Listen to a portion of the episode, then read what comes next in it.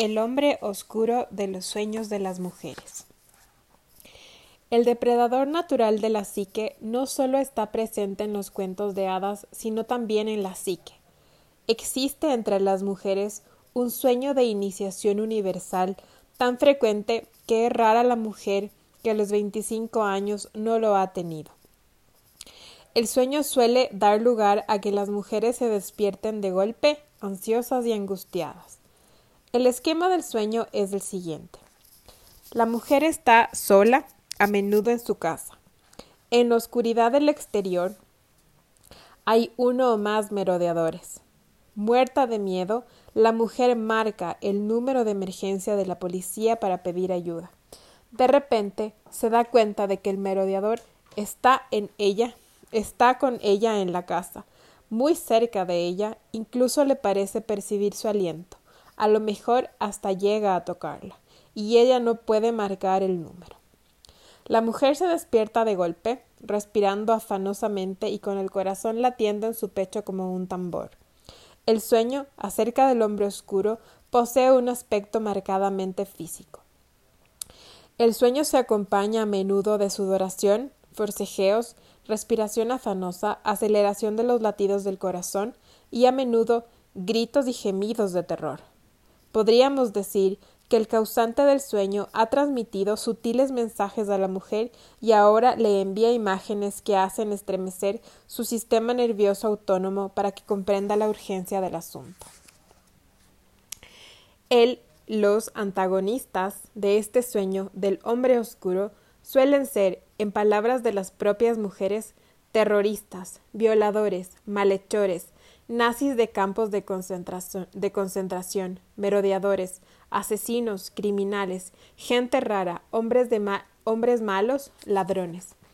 La interpretación del sueño tiene varios niveles según las circunstancias vitales y los dramas interiores de la mujer.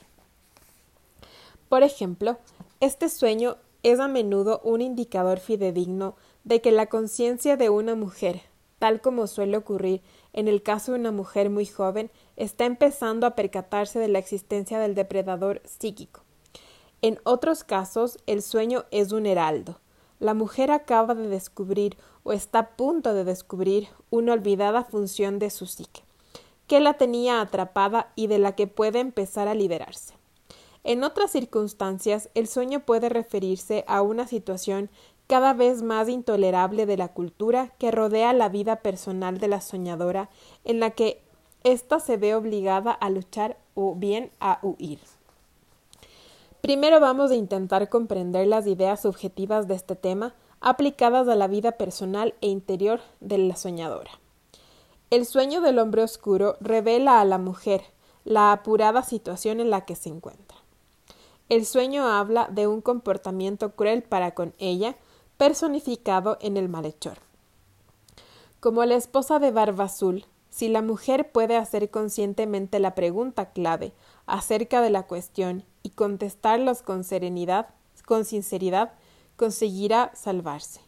Entonces los atacantes, los merodeadores y los depredadores de la psique ejercerán mucho menos presión sobre ella y se esconderán en un lejano estrato del inconsciente. Allí la mujer podrá enfrentarse con ellos con más tranquilidad en lugar de que en lugar de tener que hacerlo en una situación de crisis. El hombre oscuro de los sueños de las mujeres aparece cuando es inminente una iniciación, es decir, un cambio psíquico desde un nivel de conocimiento y comportamiento a otro nivel más maduro y enérgico de conocimiento y acción. El sueño lo tienen las todavía no iniciadas y las que ya no son veteranas de varios ritos de paso, pues siempre hay nuevas iniciaciones. Por vieja que sea una mujer y por muchos años que transcurran, siempre la esperan edades, fases y primeras veces. En eso consiste la iniciación, la creación de un arco que una mujer tiene que cruzar para pasar a una nueva modalidad de conocimiento y existencia. Los sueños son portales, preparaciones y prácticas para la siguiente fase de la conciencia, la del día siguiente, del proceso de individuación. Por consiguiente, la mujer puede tener el sueño del depredador cuando sus circunstancias psíquicas son demasiado quicientes o complacientes. Podríamos decir que el sueño se produce para provocar en la psique una tormenta que permita llevar a cabo una tarea poco más enérgica. Pero un sueño de este tipo también puede significar que la vida de la mujer tiene que cambiar, que la mujer está atascada y no sabe qué hacer en presencia de una elección difícil, que se muestra reacia a dar el siguiente paso o a tomarse una molestia, que se arredra ante la necesidad de luchar para arrancarle su poder al depredador, que no está acostumbrada a hacer, actuar, esforzarse a tope y en toda la, la medida de su capacidad. Los sueños acerca del hombre oscuro son también unas advertencias. Dicen, presta atención. Algo ha ocurrido muy grave en el mundo exterior, en la vida personal o en la cultura colectiva exterior. La teoría psicológica clásica tiende, por absoluta omisión, a establecer una división entre la psique humana y la tierra en la que viven los seres humanos y entre aquella y el conocimiento de las etiologías culturales del malestar y la inquietud, y a separar la psique de la política y de las actuaciones que configuran las vidas interiores y exteriores de los seres humanos, como si el mundo exterior no fuera tan irreal, no estuviera tan cargado de símbolos y no causara tanto impacto ni se impusiera en la vida espiritual del individuo con la misma fuerza con que lo hace el ensordecedor ruido interior. La tierra, la cultura y la política en la que vive una persona influyen tanto en su paisaje psíquico y son tan merecedoras de consideración en este tipo como su propio ambiente subjetivo. Cuando el mundo exterior se ha introducido en la vida espiritual básica de un individuo o de muchos, los sueños del hombre oscuro se intensifican. Para mí ha sido una tarea fascinante haber recogido sueños de mujeres trastornadas por algún acontecimiento de la cultura exterior, como los de las que viven cerca de las emanaciones tóxicas de la fundición York City, Idaho. Los de las mujeres extremadamente concienciadas y activamente comprometidas en la acción social y la protección ambiental de las compañeras guerrilleras de las áridas llanuras desérticas de la quebrada Centroamérica, de las mujeres de las cofradías de los santuarios, de Estados Unidos y de las defensoras de los derechos civiles en el condado de Latino. Todas ellas suelen soñar a menudo con un hombre oscuro. Se puede pensar en general que para las soñadoras ingenuas o no informadas, los sueños son unas llamadas de atención. Hola, ten cuidado, estás en peligro. Pero las mujeres concienciadas y comprometidas en las labores sociales, el sueño del hombre oscuro casi podría ser un tónico que le recuerda a la mujer aquello a lo que se enfrenta y la anima a mantenerse fuerte y en actitud vigilante y a seguir adelante con la tarea que tiene entre manos. Por consiguiente, cuando las mujeres sueñan con el depredador natural, no se trata siempre ni exclusivamente de un mensaje acerca de la vida interior. A veces es un mensaje acerca de los aspectos amenazadores de la cultura en la que una vive, tanto si es pequeña pero brutal cultura del, del despacho de su propia familia o de su barrio, como si es la más amplia cultura de su religión o de su país. Como se ve, cada grupo y cada cultura tiene su propio depredador psíquico y natural, y sabemos por la historia que en las culturas hay algunas épocas con las cuales el depredador se identifica y cuyo ámbito ejerce una soberanía absoluta hasta que el número de los que no creen en él se hace tan grande que obliga a cambiar el curso de los acontecimientos. Aunque buena parte de la psicología subraya la importancia de las causas familiares de la ansiedad en los seres humanos, el componente cultural ejerce tanta influencia como éstas, pues la cultura es la familia de la familia. Si la familia de la familia padece varias enfermedades, todas las familias de esta cultura tendrán que luchar contra las mismas dolencias. Es mi herencia familiar, se dice que la cultura cura. En mi herencia familiar se dice que la cultura cura. Si la cultura sana, las familias aprenden a sanar, discuten menos, son más restauradoras, mucho menos ofensivas y mucho más benévolas y afectuosas. En una cultura dominada por el depredador, toda vida nueva tiene que renacer y toda vida vieja que tiene que desaparecer no pueden moverse y las vidas espirituales de los ciudadanos están paralizadas tanto por el temor como por el hambre espiritual. Nadie sabe a ciencia cierta por qué razón este intruso, que en los sueños femeninos suele asumir la apariencia de un varón, intenta atacar la psique instintiva y más concretamente sus capacidades salvajes de conocimiento. Decimos que es algo de carácter intrínseco, pero vemos que este proceso destructor se intensifica cuando la cultura que rodea a una mujer fomenta, y fomenta, alimenta y protege las actitudes destructivas contra la naturaleza instintiva y espiritual más profunda. De este modo, estos valores culturales destructivos con los cuales el depredador se muestra ávidamente de acuerdo, se, ve se va fortaleciendo en el interior de la psique colectiva de todos los miembros. Cuando una sociedad exhorta a la gente a desconfiar y a huir de la profunda vida instintiva, se refuerza e intensifica un elemento autodepredador en cada psique individual. Sin embargo, hasta una cultura opresiva, cualesquiera que sean las mujeres en las que la mujer salvaje siga viviendo, prosperando e incluso resplandeciendo, se harán preguntas clave, no solo las que consideramos útiles para conocernos mejor, sino también las que se refieren a nuestra cultura. ¿Qué hay detrás de estos destierros que yo veo en el mundo exterior? ¿Qué bondad o utilidad del individuo, de la cultura, de la tierra, de la naturaleza humana se ha matado o yace moribunda? Cuando se analizan estas cuestiones, la mujer puede actuar de acuerdo con sus propias aptitudes y cualidades. Abrazar el mundo y comportarse con él de una manera sentimental y fortalecedora del sentimiento es una poderosa manifestación del espíritu salvaje. Por esta razón, por las que se tiene que preservar la naturaleza salvaje, es por esta razón por la que se tiene que preservar la naturaleza salvaje de las mujeres, y en algunas circunstancias, incluso defenderla con sumo cuidado, para que no se la lleven de repente y la estrangulen.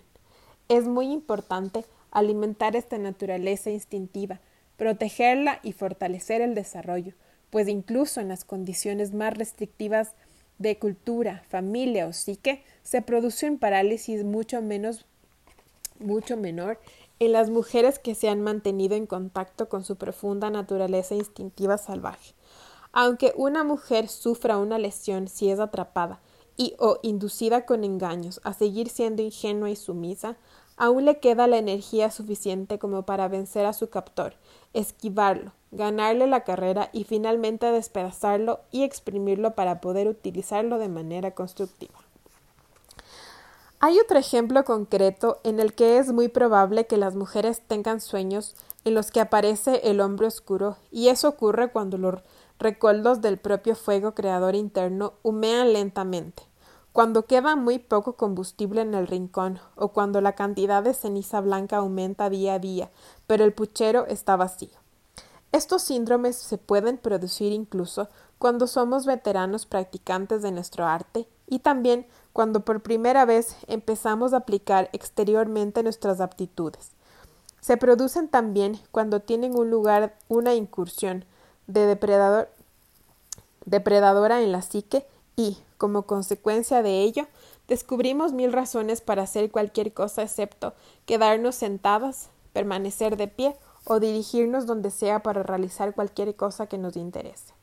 En estos casos, el sueño en el que aparece el hombre oscuro, aunque vaya acompañado de un temor angustioso, no es un sueño inquietante, sino un sueño muy positivo acerca de la conveniente y oportuna necesidad de despertar ante la presencia de un movimiento destructivo que se está produciendo en la propia psique, ante aquello que está apagando el propio fuego, entrometiéndose en el propio vigor y robando el propio lugar, espacio y tiempo y el propio territorio para crear.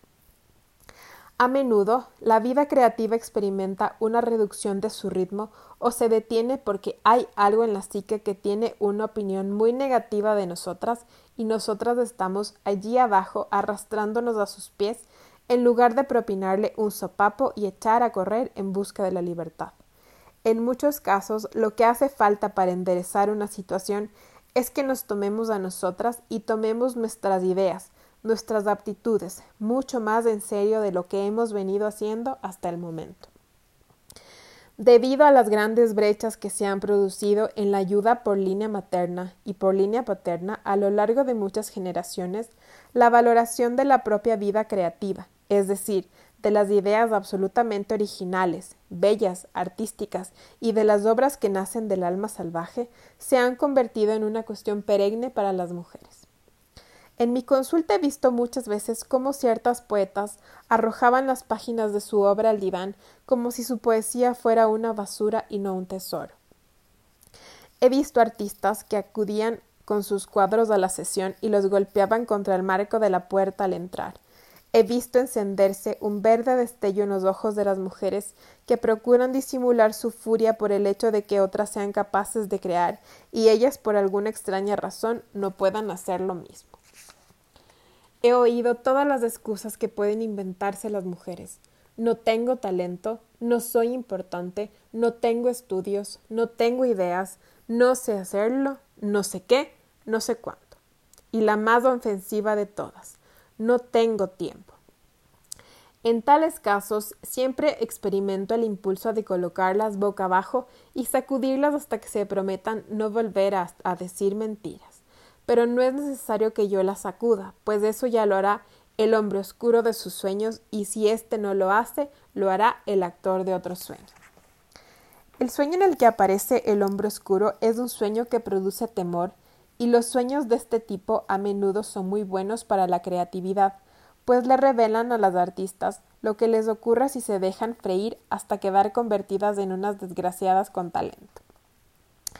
El sueño del hombre oscuro suele ser suficiente para asustar a una mujer hasta el extremo de inducirla a volver a crear. En el peor de los casos, la mujer podrá crear por lo menos una tarea que le ayude a aclarar el significado del hombre oscuro de sus sueños. La amenaza del hombre oscuro es una advertencia para todas nosotras. Si no prestas atención a los tesoros que posees, estos te serán arrebatados. De esta manera, cuando una mujer ha tenido uno o varios sueños de este tipo, cabe decir que se está abriendo una enorme puerta del territorio de iniciación en el que se puede producir la revalorización de sus cualidades. Allí se podrá identificar, apresar y liquidar cualquier cosa que le haya estado destruyendo y robando sistemáticamente. Cuando una mujer se afana en espiar al depredador de su propia psique, reconoce su presencia y libra la necesaria batalla contra él. El depredador se retira a un lugar de la psique mucho más aislado y discreto. En cambio, si la presencia del depredador es ignorada, ésta se vuelve cada vez más malévolo y celoso, y mayor es su deseo de acallar a la mujer para siempre. A un nivel muy mundano, es importante que una mujer tenga sueños del tipo del hombre oscuro y de barba azul para poder eliminar de su vida la mayor cantidad posible de negatividad. A veces es necesario limitar o espaciar ciertas relaciones, pues cuando una mujer está rodeada exteriormente por personas que se muestran contrarias a su vida profunda o no sienten interés por ella, esta circunstancia alimenta al depredador interior de la psique y favorece el desarrollo de su musculatura y su capacidad de agresión contra la mujer.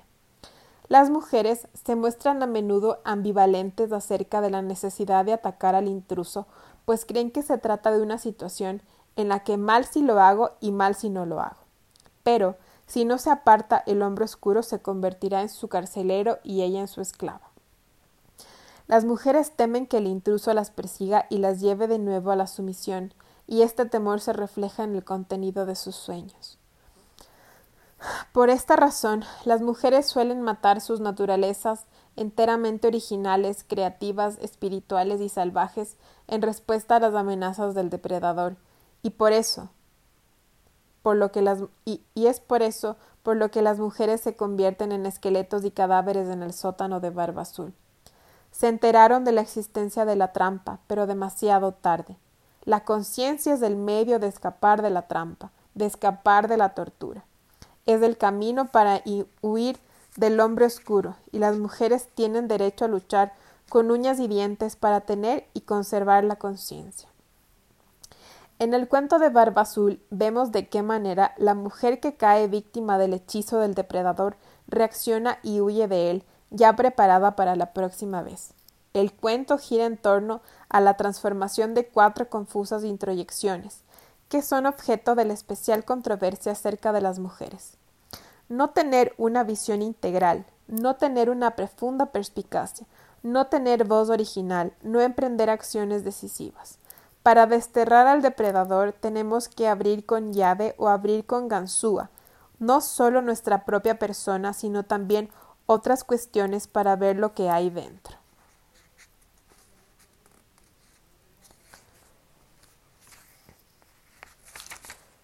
Tenemos que utilizar nuestras facultades para resistir lo que vemos. Tenemos que decir nuestra verdad con voz clara y tenemos que utilizar nuestro ingenio para hacer lo que sea necesario al respecto.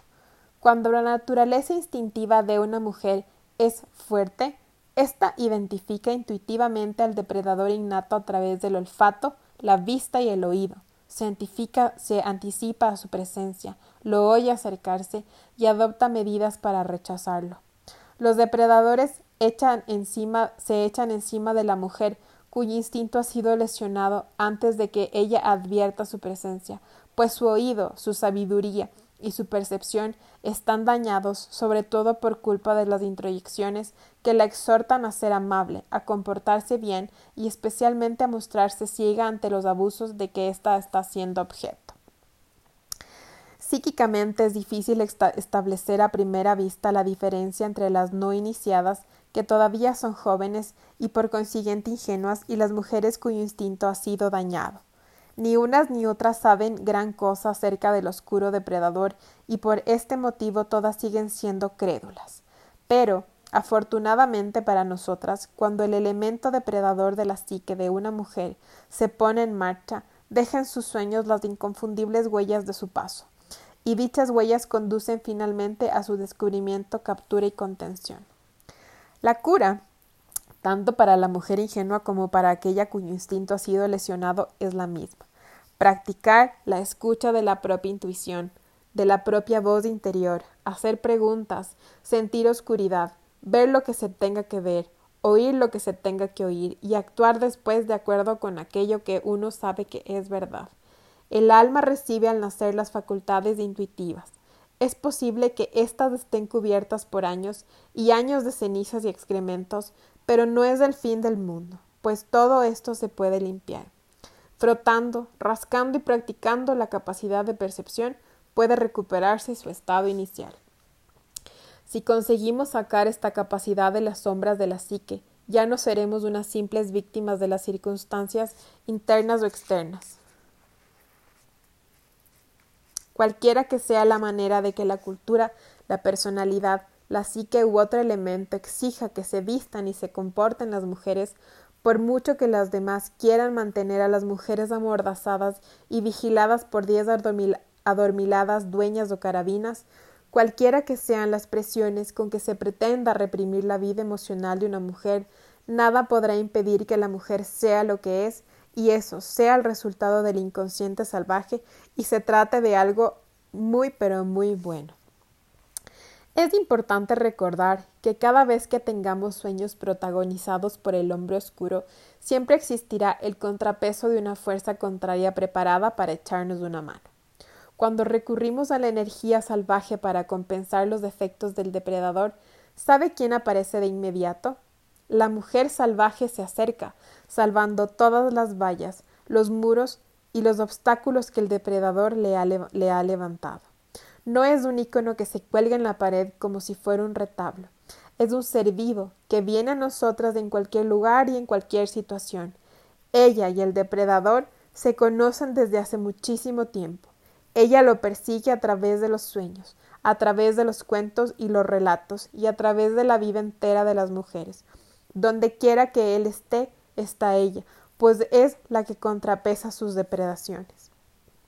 La mujer salvaje enseña a las mujeres a no ser amables cuando tengan que proteger sus vidas emocionales. La naturaleza salvaje sabe que el hecho de actuar con dulzura en tales circunstancias solo sirve para provocar la sonrisa del depredador. Cuando la vida emocional está amenazada, el hecho de trazar un, serio, de trazar en serio una línea de contención es solo es no solo aceptable, sino también preceptivo. Cuando la mujer así lo hace, su vida ya no puede sufrir intromisiones durante mucho tiempo, pues ella se da cuenta inmediatamente de lo que ocurre y puede empujar de nuevo al depredador al lugar que le corresponde. Ya no es ingenua, ya no es un blanco ni un objetivo, y está y esta es la medicina que da lugar a la llave, la llave pequeñita con los adornos encima. Dejé finalmente de sangrar.